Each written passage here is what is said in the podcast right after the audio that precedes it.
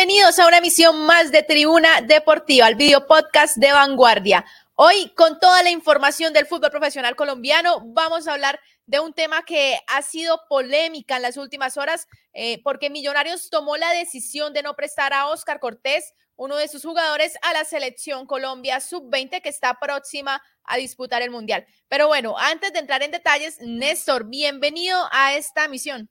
Hola María Alejandra, cordial saludo para todos los conectados en las diferentes plataformas para que empecemos también a interactuar. Ahí está plantea una de las preguntas de este episodio, si consideran que hace bien Millonarios en no permitir que Cortés, quien es una de las figuras de su equipo y también de la selección Colombia, no vaya al Mundial de la categoría sub-20, pues porque prioriza, por supuesto, el tema de la competencia internacional. Millonarios está en Sudamericana y también está peleando por el título que ya hace varias temporadas les esquivo en el fútbol colombiano. También tendremos un episodio con el repaso de lo que es una fecha más del fútbol colombiano. Atlético Bucaramanga sigue sin ganar, el Cali quedó eliminado, América, Junior, Nacional consiguieron triunfos bastante destacados y por supuesto, para el tema de los equipos santanderianos, Alianza Petrolera saca la cara y está próximo a asegurar su paso entre los ocho. Ojalá se le dé.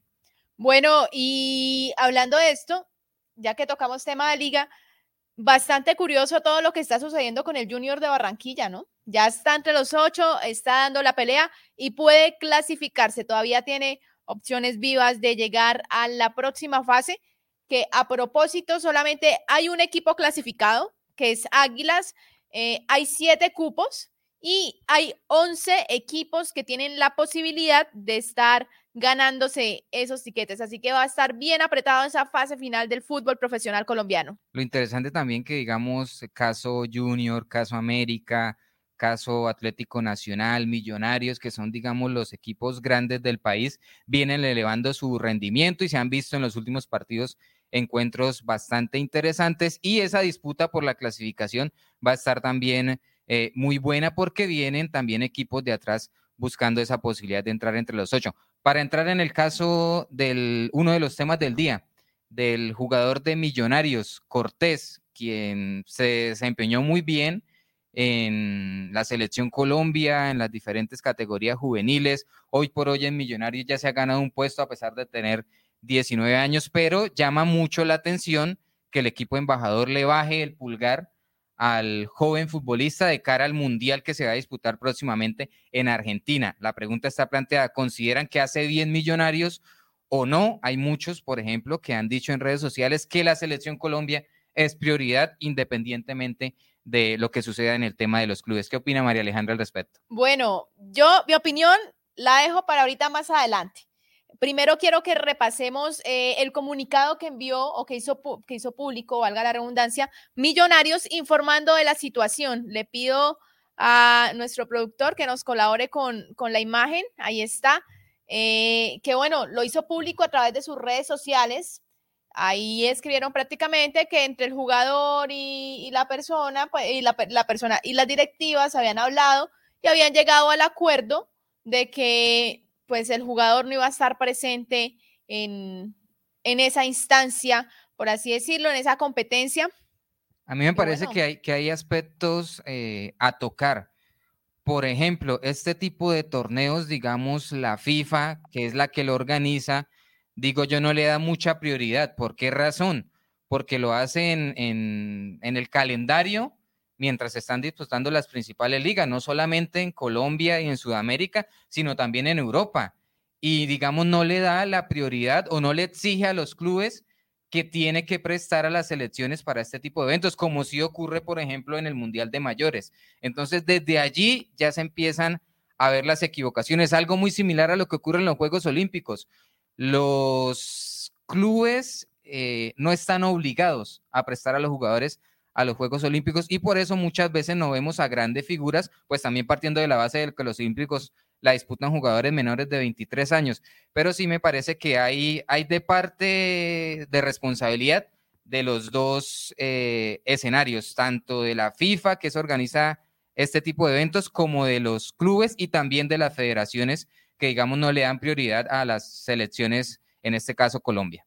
Bueno, aquí tenemos el comunicado, dice, Millonarios informa que, después de haber conversado con el jugador y teniendo en cuenta los objetivos deportivos del semestre, que son buscar el título, de, título de la liga y avanzar de fase, de fase en Sudamericana, considera que Oscar Cortés es fundamental en la obtención de estos, por lo cual debe permanecer en Millonarios. También un aspecto que vale la pena tocar es el hecho de privar, no sé qué tan de acuerdo, pues el club manifiesta que llegaron eh, a una igualdad de condiciones y el jugador aceptó y el club, por supuesto, defiende sus intereses. Pero yo realmente no sé qué tan seguro esté un jugador como Cortés de no tener esa posibilidad, ese caché, ese champú de estar en un mundial de fútbol. Eh, generalmente en este tipo de eventos eh, se le da la posibilidad a los jugadores que tengan mucha más vitrina y, los históricos del fútbol mundial, pasando por un campeonato de la categoría sub-20, han tenido la posibilidad de militar, en otras escuadras. A mí me parece que Millonarios, por ejemplo, peca en ese aspecto porque ¿dónde va a ser más visible el jugador Cortés? ¿Con Millonarios ganando la liga o haciendo una buena campaña en la Sudamericana o teniendo un gran mundial que esto le permita también estar en, un club internacional? También está sobre el papel que Cortés todo está prácticamente encaminado a que ya tiene un club internacional para jugar la próxima temporada eh, en el fútbol internacional. Bueno, saludamos a las personas que se conectan con nosotros en este momento. A quienes nos escuchan por Spotify, les recordamos que este programa se hace en vivo a través de Facebook de Vanguardia, Cubo, YouTube, en fin, las distintas plataformas digitales que tiene Vanguardia, el sistema informativo de Santander, y por eso muchas veces leemos comentarios. Quienes están en Spotify y quieren participar, también nos pueden dejar ahí eh, sus mensajes que pues por supuesto los vamos a estar revisando y dándole respuesta en el próximo episodio. Nos dice Oscar Rey, pierde más el futbolista que la selección. Esas convocatorias son más influyentes para los jugadores de poderse foguear con los mejores del país. Ni que fuera Luis Díaz para que sea esencial en la tricolor. Nelson Flores dice, cada quien, cada quien cuida sus intereses no, no lo exponen a desgastes, eh, saben que ese jugador no ha dado al máximo potencial aún. No es Luis Díaz y estoy de acuerdo, pero en la selección Colombia sub-20 ha venido marcando la diferencia, con Millonarios también tiene una destacada temporada y yo estoy casi seguro de que el profesor Héctor Cárdenas lo va a extrañar en este campeonato mundial porque de hecho fue clave en el pasado proceso de cara a la, a la clasificación a esta cita orbital? Yo siento que hay dos escenarios. El primero, el caso de que el jugador y el club hayan llegado a un acuerdo. Como usted lo mencionaba antes, la responsabilidad no solamente es del club, la responsabilidad parte desde la FIFA, que son los que organizan y que, bueno, dicen, si el club no quiere prestarlo, no hay ningún problema. El mismo caso de lo que pasó con John Hader Durán hace algunos meses, cuando se disputó acá el campeonato en Colombia, eh, que no vino, no, no pudo estar acá porque pues fue contratado por el club inglés y el club inglés decidió no prestarlo. Entonces, partiendo desde ese punto, creo que ya se le empieza a restar importancia a un torneo que sí, puede ser jugadores que están todavía en su preparación, pero que puede ser visto, no, que puede ser no, que es visto en distintas partes del mundo, en distintos clubes. Dese cuenta el caso del jugador de, Bogotá, si no estoy mal, jugaba en Bogotá, eh, que se lo llevaron al Bayer, al Bayer Leverkusen de una vez. El mismo Cortés, si Cortés no tiene, digamos, el gran sudamericano que hace con la selección Colombia, no estaría hoy por hoy siendo titular en Millonarios, porque Millonarios ve, dice, uy, este muchacho lo tenemos acá, está haciendo figura con la, con la selección Colombia, pues pongámoslo a tener muchísimo más minutos. Y hoy Cortés, digamos, es lo que representa para el equipo embajador, que a pesar de sus 19 años, pues se está consolidando. Eh, marca lo, de John Hader Durán, eh, que pues el club inglés, el Aston Villa, no lo prestó y es lo que viene sucediendo no solamente con Millonarios, lo que pasa es que quizás en Colombia no estábamos tan acostumbrados. Yo creería que es uno de los eh, pocos jugadores que un club dice no lo presto a una categoría del elenco nacional. En Europa, sí, ya lo hemos visto varias veces y Colombia lo ha pagado. Eh, que está mal, eh, digamos, en parte Millonarios no está mal. ¿Por qué razón? Porque el reglamento se lo permite. Él no está violando ningún tipo de reglamento. Sí, ya entramos a un tema más de, de consideración de que es prioridad si una selección Colombia o un club pero también, por supuesto, Millonarios tiene sus, sus intereses, que es y una tiene su derecho de hacerlo. Es una empresa privada, así que de pronto no gusta y no agrada, porque los sueños del futbolista en parte se ven frustrados. ¿Qué jugador, yo le pregunto, eh, a la gente y también a los mismos futbolistas, no quiere representar a su país en un mundial, así sea categoría sub 15, sub 17 o sub 20. Yo creo que la gran mayoría quiere estar, pero pues el club le, le corta en parte ese sueño que tiene, que tiene Cortés de estar en, en, el campeonato mundial. Y sin lugar a dudas yo creo que lo va, lo va a lamentar la selección Colombia porque es un jugador que le puede aportar mucho en generación de fútbol por los costados y se venía consolidando también ahí en la línea titular de Héctor Cárdenas. Exacto, y ahí consideramos, bueno, el primer escenario, como ya lo decía, que era el tema de que sí, la FIFA no le da tanta importancia, al fin y al cabo fue, según el comunicado, según lo que dicen, pues de puertas para afuera, porque nadie conoce la realidad de puertas para adentro, eso solamente lo, lo saben las directivas del club, el director técnico y el jugador, pero según lo que informan de puertas para afuera, fue un acuerdo entre el jugador y el club. No, y hace poco el mismo jugador, hace, hace poco el mismo jugador, cuando le preguntaban eh, con relación al, al, caso, si iba a estar o no iba a estar en el Mundial, él respondía que no sabía, pero en ningún momento dijo, no, yo quiero estar o yo no quiero estar. Él dijo, no sé, y eso son determinaciones del club y también determinaciones de la federación. Habría también que escuchar qué piensa el jugador. Yo creo que no va a decir nada, porque pues... No, y no, y no creo que le convenga porque pues igual es el club para el que juega, es el club que le paga, por así decirlo. Entonces ya hay intereses que, que entran a jugar ahí y obviamente me imagino que habrán opiniones que se ven distorsionadas con lo que realmente él quiere. Entonces, teniendo esa información de puertas para afuera, bueno, si fue un acuerdo entre el jugador y el club, es respetable. No hay nada más que decir, es respetable si es lo que el jugador quiere, si es lo que el club quiere y priman los intereses del club. Bueno, ya, ya cada quien. Pero si es el caso de que realmente, que es el segundo escenario, realmente el jugador eh, de pronto tal vez, o sea, no está tan de acuerdo con esa noticia, se le está quitando una gran posibilidad de que sea visto a nivel mundial y que independientemente de todo, como usted lo decía, lo vuelvo y lo reitero, la selección Colombia, no importa qué categoría es, así sea sub 15, sub 10, sub 12, sub 20, lo que sea, es selección Colombia y eso es experiencia. Experiencia que después se puede llegar a tener en cuenta en un proceso de selección de mayores.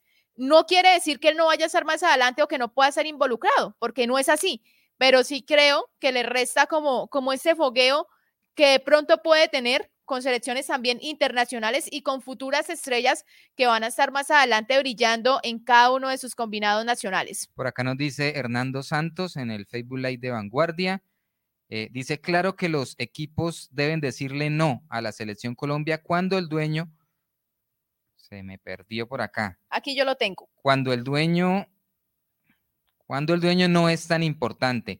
Son los clubes los que hacen el esfuerzo económico para pagar sueldos y fichajes. Además, cuando se les eh, llevan, se lesionan, se pierden partidos claves y vuelven cansados. Nadie se responsabiliza por esto y son los clubes los que pierden es que tiene de parte en parte, ¿no? Tanto el tema de la prioridad que tienen los clubes como también las necesidades que tienen las diferentes selecciones colombianas. En ese punto también estoy de acuerdo con el comentario que hace digamos, Santos. Lo que pasó hace algunos meses, bueno, hace algún mes, más o menos, fue hace un mes, mes y medio, con el tema de James Rodríguez, con selección de mayores. Eh, viene, va saliendo una lesión con el, con el Olympiacos de Grecia, va a selección, lesionado prácticamente, llega al equipo súper lesionado y no puede disputar partidos. De alguna forma, las directivas del equipo mostraron su, su, como su inconformismo ante la situación, como, hey, estaba en un proceso de, recuperación, sí, fue, anotó un gol, pero fue en un partido amistoso y ahora el jugador pues está por fuera de las canchas por bastante tiempo. Yo también reitero el tema de, de digamos, la responsabilidad que también le cabe a los que organizan este tipo de campeonatos, eh, pues lo ideal es que asistan los mejores. Y si lo organizan en medio de la competencia de los clubes, eh, tanto internacionales como locales, pues afecta que ellos, por supuesto, puedan estar. Vamos a una pausa y ya venimos con mucha más tribuna deportiva. Cada acción y cada paso que se da en una misma dirección forjan el camino hacia la innovación, el crecimiento y el desarrollo de Santander. Empresas, emprendedores y ejecutivos harán parte de uno de los eventos más relevantes de la región, en donde exaltamos el esfuerzo y los logros que, ahora más que nunca, merecen ser reconocidos.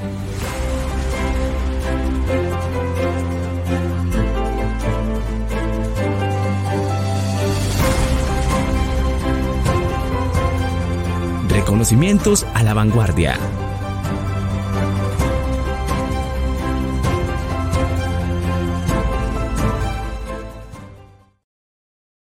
Bueno, Néstor, acá nos llega otro, otro comentario de Marco Tascón. Dice, del jugador Oscar Cortés, si es, eh, si es para partidos de preparación, Millonarios tiene razón de no prestarlo. Saludos, vanguardia.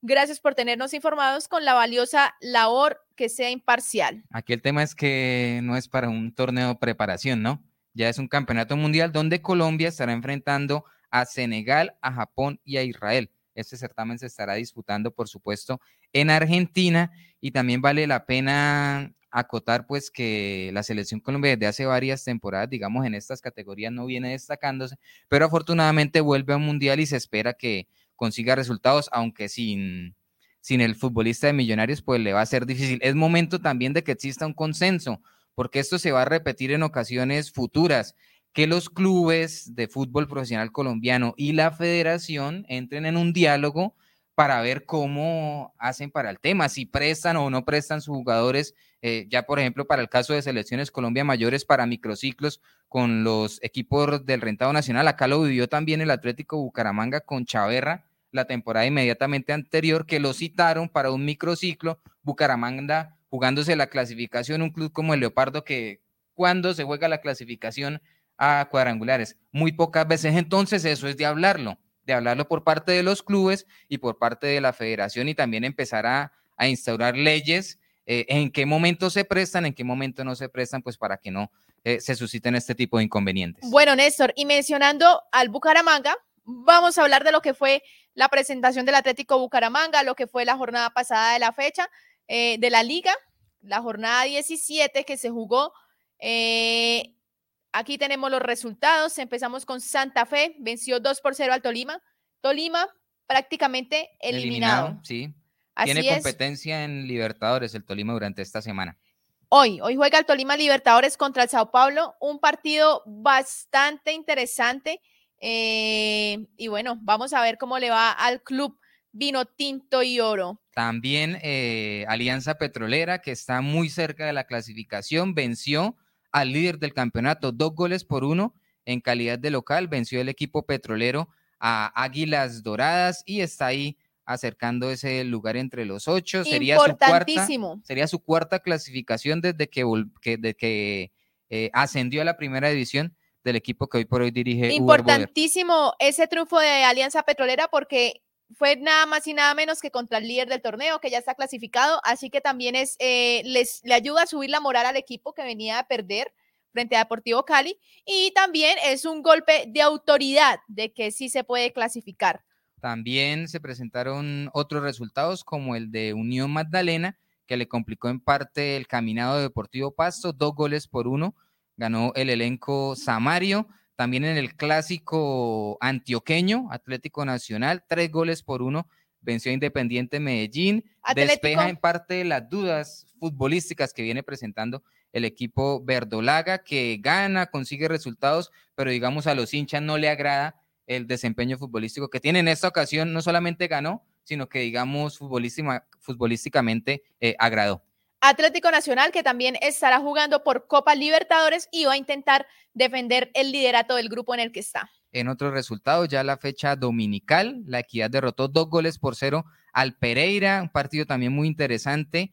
Millonarios, que viene en los primeros puestos, cayó de visitante ante Junior de Barranquilla, un Junior de Barranquilla, ya lo decía María Alejandra al inicio de este episodio, que no cree nadie. Hoy por hoy, el equipo que supo ser colero pero llega Bolillo, endereza el rumbo y a punta de resultados 1-0. Es el resultado favorito del Junior de Barranquilla, pero con eso le basta y también ha levantado mucho su desempeño y hoy por hoy está entre los ocho. Otro partido muy llamativo de la jornada, el clásico Vallecaucano, cinco goles por dos, ganó el América de Cali, que también ya tiene pinta de estar en los cuadrangulares y le dio, digamos, eh, la eliminación al Deportivo Cali, que tenía opciones de entrar, pero tenía que ganar todos los partidos. Atlético Bucaramanga, un punto, digamos, por el hecho de ser visitante y en una plaza de altura que, que suma, que es interesante, pero en cuanto a funcionamiento, este Atlético Bucaramanga sigue dejando muchas dudas y la jornada se cerró este lunes festivo con la victoria del Huila como visitante ante Envigado 1 por 0 y la derrota una vez más del Once Caldas ante Jaguares de Córdoba 1 por 0 ganó el equipo cordobés y el, el Once Caldas cada vez más complicado en el tema del promedio del descenso. Oiga, Néstor, ¿a usted qué le pareció el partido del Atlético Bucaramanga? ¿Cómo vio al equipo? Le planteamos también la, la pregunta a todos los que están conectados en las diferentes plataformas. ¿Le gustó este Atlético Bucaramanga? ¿Le ven mejoría o cada vez lo ven como el cangrejo? Y también, ¿qué opinan de la eh, inclusión, por ejemplo, como titular de Adriel Galeano? Fueron muchas modificaciones, entre ellas la del argentino y también la de Juan Marcelín, quienes no venían sido tenidos en cuenta, pero pues fueron inicialistas, más con responsabilidades de marca eh, me parece que quedaron en deuda, pero pues es que los pusieron por los costados, no a desbordar, sino más bien a hacer el bloque de contención y por allí el Atlético Bucaramanga, digamos, no tuvo mayor generación de fútbol. A mí particularmente no me gustó el desempeño de este equipo Leopardo, un primer tiempo muy, pero muy pobre. Si no ganó Chico, no se fue con dos goles por cero al descanso, fue un milagro porque tuvo varias opciones. Ya para el segundo tiempo recompone un poco el técnico Alexis Márquez, mejora en cuanto a la posesión, en cuanto al orden táctico y logra sacar un 0 por 0 que digamos es interesante por el tema de ser visitante y en una plaza de altura. Y también hay que, hay que decir, Alexis Márquez eh, no ha ganado su primer partido desde que llegó al Atlético Bucaramanga. Lleva seis fechas eh, dirigiendo al equipo Leopardo, eh, tres empates, tres derrotas. ¿Lo dejarán seguir? Yo creo que sí lo tienen que dejar seguir, porque es que hay que, hay que ver la realidad del equipo al que él llegó, un equipo que ya venía en una seguidilla de partidos sin ganar, ¿sí? Él coge el equipo en un momento negativo, eso no es secreto para absolutamente nadie. Y ya cuando lo coge prácticamente que el equipo está eliminado. Entonces, yo creo que lo que él está haciendo más bien es probar distintas opciones eh, viendo qué le puede servir de cara a la próxima temporada, pensando en el futuro. A propósito de eso, eh, precisamente Alexis Márquez comentó en la rueda de prensa del, partido, posterior al partido, que esperan ganar los próximos tres partidos. ¿Cree que Bucaramanga tiene con qué ganarlos? Viendo cómo está jugando. No, para nada, para nada. Y es que a mí también me sorprende que, que digamos, hayan mantenido por cómo se viene dando la mano con los dirigentes al entrenador del Atlético Bucaramanga, solo tres puntos de 18 posibles y un funcionamiento que, no termina de convencer. De hecho, yo, yo reitero, a mí me parecía que mostraba una cara eh, diferente y una propuesta ofensiva y también táctica mucho mejor el entrenador Raúl Agustín Armando que Alexis Márquez. Yo la verdad eh, dudo de que le vayan a dar la continuidad porque los resultados no lo avalan y el tema de, del funcionamiento mucho menos, entonces me parece que se van a venir cambios en el Atlético Bucaramanga porque, reitero, los directivos acá se acostumbraron a que los resultados marcan, los resultados marcan y a, a Alexis Márquez realmente no la han acompañado hasta acá. Totalmente de acuerdo. Con eso vamos a repasar cómo quedó la tabla de posiciones después de la jornada de la Liga Betplay. Le pedimos a nuestro productor, ahí la tenemos. En primer lugar, el equipo clasificado Águilas Doradas con 32 unidades. Le sigue Millonarios de segundo con 29 puntos, seguido por América de Cali que tiene 28. Boyacá Chico tiene 27 en cuarta posición. En quinta posición, el equipo santanderiano Alianza Petrolera también con 27 unidades, muy cerca la clasificación. Vamos a ver cómo le va al equipo petrolero. En la sexta posición está Atlético Nacional, que ganó, como ya lo reiterábamos, eh, con 25 puntos. Séptimo Junior con 24, se metió entre la pelea entre los posibles clasificados y cierran parcialmente, por el momento, a falta de tres fechas, eh, Independiente Santa Fe con 23 unidades. En el Facebook Live de Vanguardia nos saluda Andrés Amaya. Dice, ¿será que para el segundo semestre seguimos con Teófilo ganándose 98 millones y no le hace goles ni al Alcoiris? Pues Teófilo Gutiérrez tiene contrato hasta mitad de año. Hay que ver si se sientan a negociar y prolongan el contrato de cara a la siguiente temporada. Así es. Eh, bueno, le pedimos a nuestro productor que por favor regrese un momentico la, la imagen. Así es. Después de Santa Fe, en la novena posición está Deportivo Pasto, 23 unidades. Medellín, décimo con 22 puntos. En la casilla 11 se encuentra La Equidad, 21 puntos también.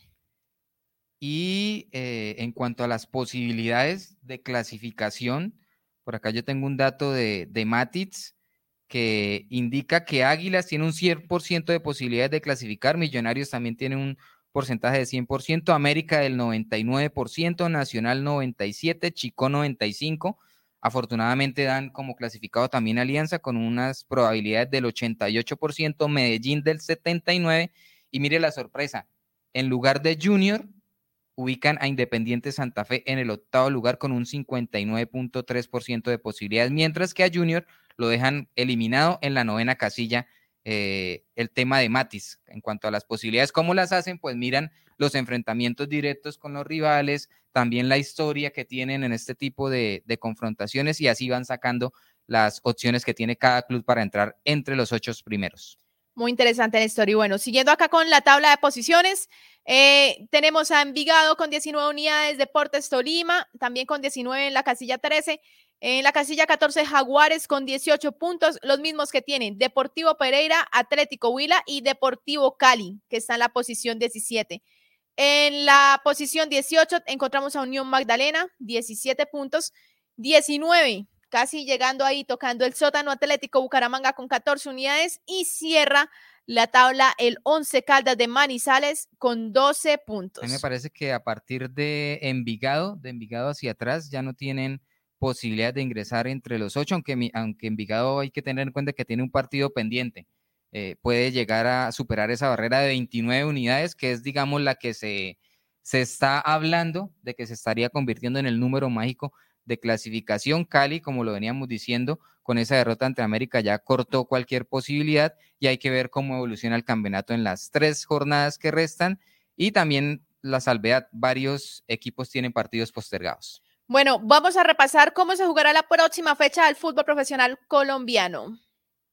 Ahí tenemos el viernes 5 de mayo sobre las 6 y 30 de la noche. Águila se enfrentará a la Equidad.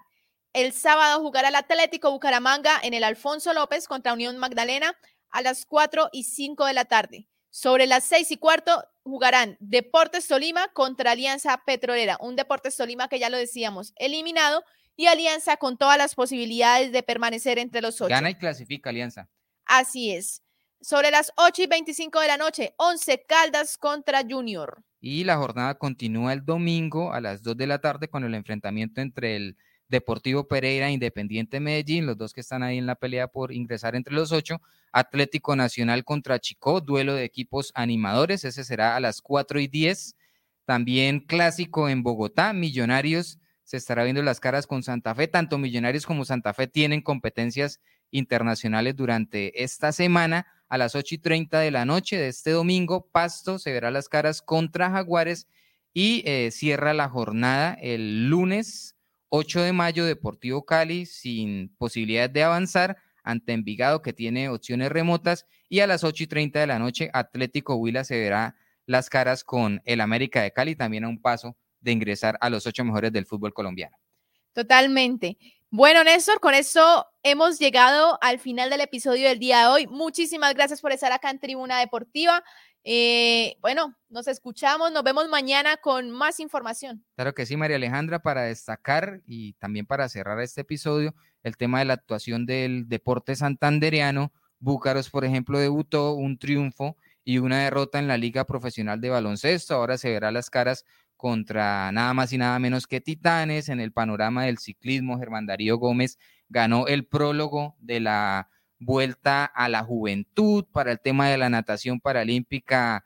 Eh, Nelson Crispín y Carlos Serrano también arrasaron en los World, eh, la serie de Singapur. Singapur. Tuvieron excelentes resultados. Entonces el deporte santandereano sigue eh, sacando la cara, a diferencia, por ejemplo, del fútbol más allá de lo que viene haciendo Alianza Petrolera. Y hablando de lo que fue Búcaros, jugaron su primera jornada aquí en Bucaramanga. Eh, en el primer compromiso le ganaron a Piratas de Bogotá 72-71. El segundo lo perdieron, lamentablemente 80-84. Y ya lo que es este miércoles y jueves van a tener su segundo, eh, la segunda jornada doble contra Titanes. Así que esperemos que le vaya bien al equipo de baloncesto, que a propósito le dio muchas alegrías a, la gente, a la gente este fin de semana. El bicentenario el sábado estuvo prácticamente lleno y la gente muy feliz, en familia y en paz, como debe ser. Muchas gracias a todas las personas por conectarse. Nos vemos o nos oímos mañana en la próxima misión de Tribuna Deportiva. Chao, chao.